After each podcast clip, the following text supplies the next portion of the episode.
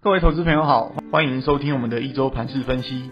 我是合格证券投资分析人员玉树临风的整股专家古今。好的，上礼拜台股就像上演一出恐怖片，从周一一路就下杀到周五，只能说世事难预料。罪魁祸首当然就是外资，单周就卖超了一千亿以上。那记得上一集的节目跟各位提到，如果仅限一万六千八位置不守，台股整理的时间就要拉长。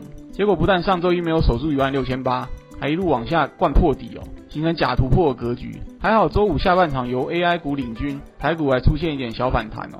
好，现在重点来了，中秋节前的台股要怎么应对了？我看法会转趋保守，特别是科技股的部分了。原因还是在于联准会利率决策会议之后，市场的反应实在太过激烈，使得美债殖利率持续创高，台币贬破三十二之后也没有止稳迹象，这些都会压抑科技股的评价。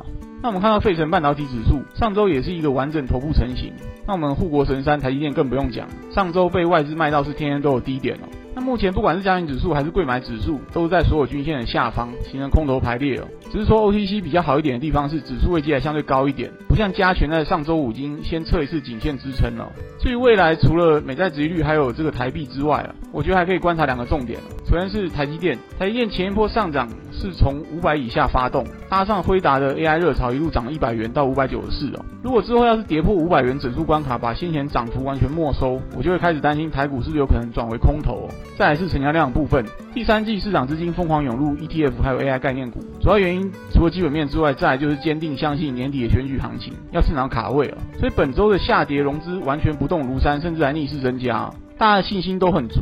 这种情形下比较好的状况是指数能很快的重新回到短均线之上来化解市场疑虑哦。但如果接下来时间一直到十月反而是呈现量缩缓跌的局面，上档的套牢压力就会明显加大，有多杀多的风险存在了。这点就要特别提醒大家注意。总之，目前的操作建议就是先减码降档比较保险，等市场状况回稳再加码哦。再来是焦点新闻。上周联总会的决策会议，鲍尔浇了市场一盆冰水啊！不仅年底之前还有机会升一次息，同时明年降息次数也从四次下修到两次啊！这明确代表目前通膨问题还是没办法有效控制。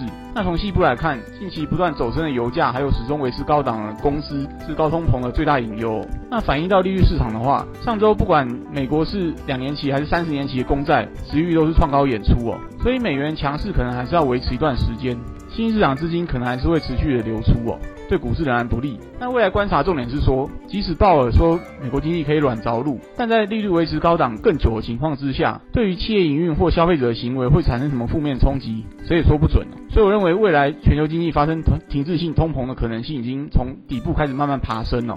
这点提供给大家参考。最后跟各位报告强势族群，在上周大跌之下，筹码集中，相对抗跌的族群也少，主要包含光通讯还有车用哦，像是上诠。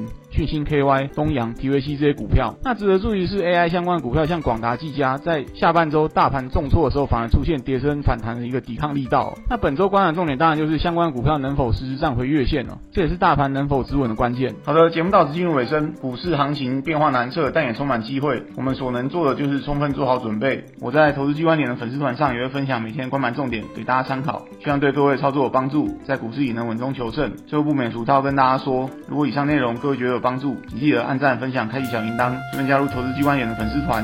我是真武专家古今，我们下次见。